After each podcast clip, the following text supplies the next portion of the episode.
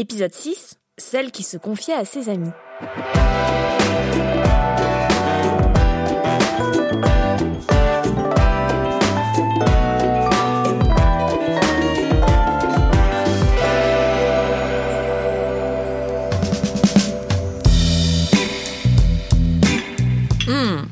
Ah, c'est délicieux ces petits pruneaux là. Ah, merci. Ouais, enfin, des pois chiches, des lentilles, des amandes, des haricots. Euh, tu veux qu'elle finisse comment la soirée en fait? Mais non, mais ah, c'est juste des aliments que j'aime bien, voilà. Ouais, enfin c'est plutôt le seul soir où tu vois pas ton Ben là et du coup t'en profites. N'importe quoi. T'en profites pourquoi Bah pour manger des trucs qui vont la faire aller aux toilettes. Mais chut. euh. Pourquoi? Tu, tu, tu peux pas y aller quand Ben est là? Évidemment qu'elle peut pas. Suis un peu Olivier aussi s'il te plaît. Ah d'accord, ah, très bien, très bien. Non, mais, alors là, j'en rate des croustillants quand même. Euh, raconte. Mais il y a rien à raconter. Mais si, c'est euh. marrant, raconte. Mais non, mais c'est comme tous les débuts de relation, vous savez très bien ce que c'est. Le, le passage aux toilettes, c'est un peu compliqué. Compliqué. Ok, excuse-moi, la meuf a passé six jours à Non. se retenir sans y aller. Six jours Ouais, six jours. bah, C'est presque je- une je- semaine. Je fais pas exprès, c'est c'est impossible quand il est là en fait parce que tu sais les toilettes elles sont collées à la chambre, Mm. on entend absolument tout. Non mais attends, tu peux faire couler les robinets, hein Et puis tu mets de la musique et puis voilà, ça fait comme ça. Tu vois, c'est genre. il Ouais bah ambiance. Pas du tout grillé quoi. Non mais franchement autant crier tout de suite. euh, Excuse-moi, je vais faire caca. Puis en plus attends, je vais pas faire couler l'eau comme ça pendant des plombs. Moi j'ai une conscience écologique. Ah bah oui, ouais, bien sûr, oui. Oh, J'hallucine comment c'est un vrai problème pour vous les filles là. Comment ça, pardon? Quoi, vous les filles? Excuse-moi, parce que vous les gars, euh, c'est facile quoi. Il y a pas de tabou avec ça. Bah non, aucun. Si j'ai envie, euh, je dis que je vais aux toilettes quoi. Mais parce que ça fait cinq ans qu'on est ensemble, Olivier. Au début, bah tu minaudais aussi. Pff, jamais. Nos premières semaines, tu voulais que je mette la musique à fond avec des écouteurs et que j'aille le plus loin possible des toilettes Dans un appart de 22 mètres carrés Je rappelle quand même? Alors vraiment pas du tout, pas du tout. Je voulais juste te faire écouter mes derniers morceaux. Je suis- Hmm. Franchement, je suis choqué d'apprendre que des années après, tu me soupçonnais de faire mes affaires alors que très clairement, je, je prenais euh, une douche.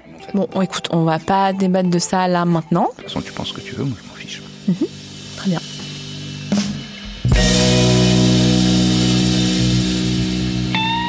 Bon. Une petite tranche de melon? Non, ce serait vraiment pas raisonnable. en tout cas, moi je comprends Lou. Une fois, je suis partie en bateau avec des amis, Ah bon, qui? Mais on s'en fiche, une bande que tu connais pas. Bref, on est parti un mois sur euh, un voilier. T'as pas mal de mer? Si, mais c'est pas le sujet. Ce que je veux dire, c'est que j'étais incapable d'aller aux toilettes durant tout le séjour parce que les toilettes, elles étaient communes et que c'était minuscule. Et puis surtout que sur un bateau, quand tu vas aux toilettes, eh ben ça tangue. Ça tangue? Bah oui, ça tangue, donc c'est pas confort du tout en fait. T'as besoin d'être stable pour y arriver, toi. Mais t'as quoi ce soir, toi? Tu fais exprès ou quoi? Mais exprès de quoi? Mais je sais pas, j'ai l'impression que tu me juges. Désolée, mais moi je comprends Lou. C'est pas souvent, mais ça m'arrive parfois d'avoir besoin de, bah, de certaines dispositions pour euh, aller aux toilettes. Attends, je t'arrête. Je, je te juge pas du tout. Hein. Mhm. Je veux comprendre, c'est tout. Bref, je sais que Lou, elle, elle me comprend. Ouais, malheureusement. Quand même, faut pas que ça parasite ta relation avec Ben. Hein. Pour une fois que tu trouves un mec bien. Moi, j'aimais bien Ludo. Non, Ludo était nul. C'était un naze.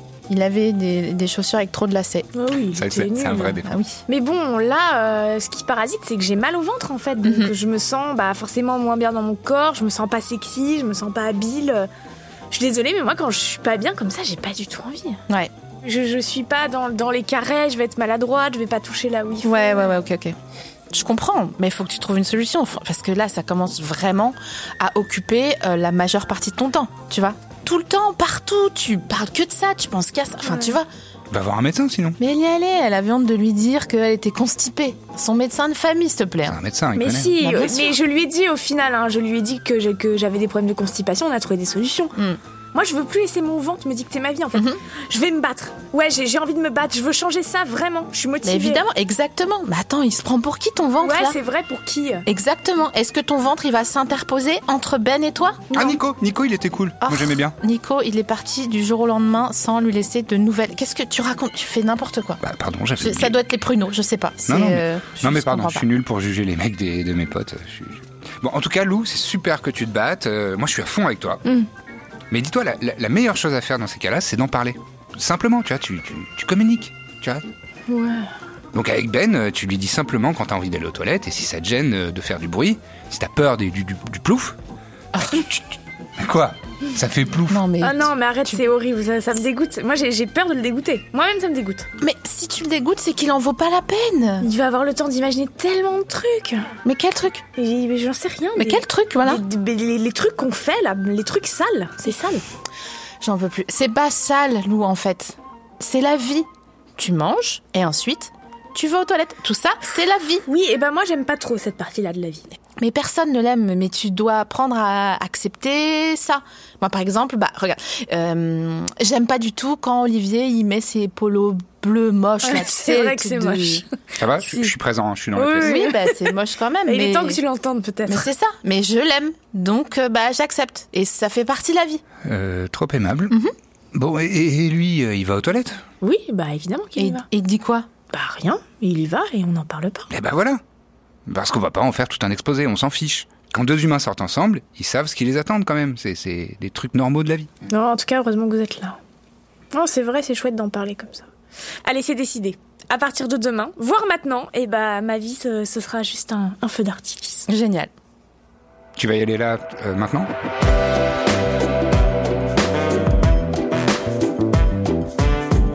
Quand j'en parle à Clara et Olivier, je me rends vraiment compte que j'ai un problème. Un problème physiologique, oui. Mais il n'y a pas que dans mon ventre que ça coince. C'est plus fort que moi, je n'arrive pas à en parler et du coup je me mets dans des situations indescriptibles. Ce problème, il faut que je comprenne d'où il vient. Et c'est Guillaume Font, psychiatre, qui va m'aider à comprendre tout ça. Le comportement de Lou n'est pas anormal dans le sens où on est tous gênés d'aller aux toilettes quand on n'est pas chez soi et surtout quand il y a un risque d'être entendu. Ce qui n'est pas normal, c'est quand ça commence à envahir tout l'espace psychique au point de ne plus aller aux toilettes pour éviter cette situation. On considère que c'est honteux d'aller aux toilettes pour des raisons qui sont assez obscures parce que c'est une fonction vitale et euh, on sait que les intestins ont toujours été plutôt dénigrés en fait. Ça a toujours été considéré comme un organe non noble par opposition au cœur et aux poumons par exemple parce qu'il y a un imaginaire autour du cœur euh, et de l'amour, euh, un imaginaire autour de la respiration des poumons et de la vie, de l'élan vital alors qu'en fait les intestins sont parfaitement essentiels pour notre survie également. Je pense que ça vient beaucoup du dégoût qu'on peut avoir pour les matières fécales et, euh, et le côté malodorant de certaines selles euh, qui font que euh, ce n'est pas très glamour dans l'imaginaire collectif. C'est quelque chose qui n'a pas toujours existé dans l'histoire et même aujourd'hui on voit selon les cultures que ça varie. Par exemple, les Japonais sont à l'extrême de la pudeur et c'est eux qui ont inventé les applications pour couvrir le son que l'on fait quand on va aux, toilettes. Donc c'est très variable selon la culture et selon l'époque, bien sûr, et c'est assez récent dans l'histoire de l'humanité que ça pose un problème parce qu'effectivement ces problèmes de pudeur sont associés aussi à la vie moderne où on est beaucoup moins en contact les uns avec les autres et on a beaucoup plus l'habitude de se masquer des autres. Ah, ça me terrorise tellement d'imaginer que Ben ou quelqu'un d'autre m'entende aux toilettes. Je me demande pourquoi j'ai cette peur. Ça doit bien être dû à quelque chose. Comment on a été euh, élevé? Est-ce que c'était quelque chose d'honteux ou pas? Est-ce qu'on a vécu des situations gênantes, par exemple à l'école primaire, par exemple, ou à la maternelle, donc des choses qui peuvent remonter un peu loin et des souvenirs un peu traumatiques autour de ça. On peut voir des histoires vraiment très variées. Ça peut être une humiliation qui est basée autour euh, d'aller à la selle, donc ça peut être un problème d'incontinence euh, fécale, ce qu'on appelle aussi l'encoprésie chez les enfants, donc des enfants qui ont eu très tardivement des problèmes pour être propres. Euh, ça peut être euh, toute situation sociale euh, embarrassante mais qui a été vécue de façon vraiment humiliante. Ça peut être une remarque faite par un parent ou un professeur mais qui a été enregistrée voilà, comme quelque chose de très blessant. Donc vraiment les histoires sont diverses et variées et parfois la personne n'en a plus conscience au moment où elle vient en consultation et c'est à l'occasion de la thérapie finalement qu'on remonte à la source originelle du problème. On peut avoir eu des problèmes intestinaux dans l'enfance et l'adolescence qui ont laissé une empreinte dans le psychisme et qui peut se travailler en psychothérapie. Donc chaque parcours est différent et puis il faut regarder les antécédents médicaux bien sûr parce qu'il y a des personnes qui ont vraiment des problèmes médicaux de constipation qui nécessitent des traitements et donc qui nécessitent aussi des explorations plus poussées.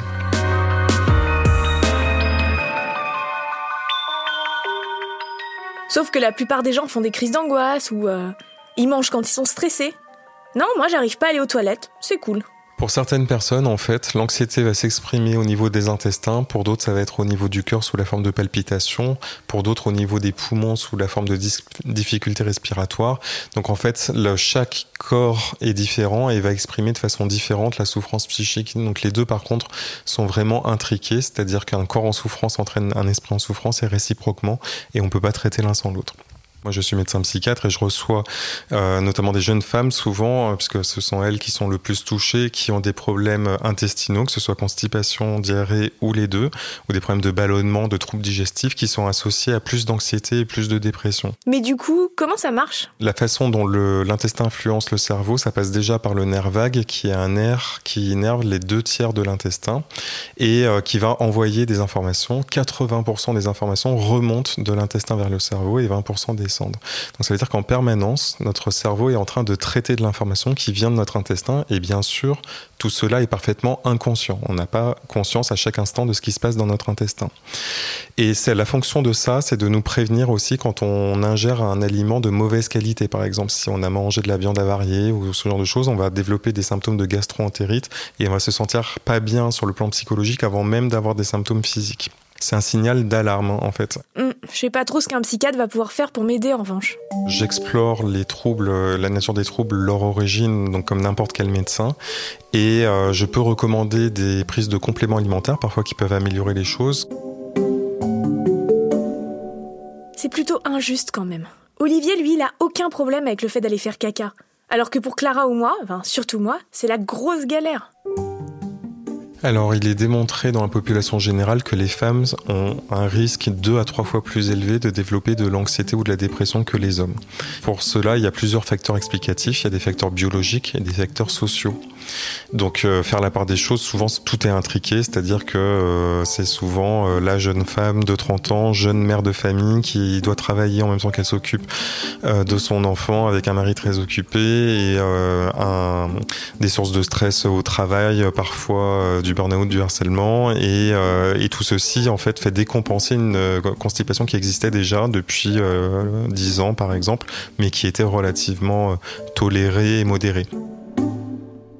Donc en résumé, je suis loin d'être la seule à ressentir tout ça, et me soigner, ça ne s'arrête pas juste à manger des pois chiches ou des haricots. Il faut que je m'écoute. J'invite Lou à ne pas hésiter à aller voir un psychologue ou un psychiatre si jamais elle a vraiment des problèmes d'angoisse ou des représentations en fait qu'elle veut comprendre pourquoi la constipation prend une telle place dans son esprit euh, parce que souvent il y a euh, une histoire, une vérité émotionnelle ancienne qui s'est ancrée et qu'on peut désancrer euh, avec une psychothérapie efficace. Chronique de l'intérieur, c'est votre podcast EPAR, l'eau minérale naturelle qui facilite le transit. Vous pouvez retrouver tous les autres épisodes sur toutes les plateformes d'écoute et sur épar.fr.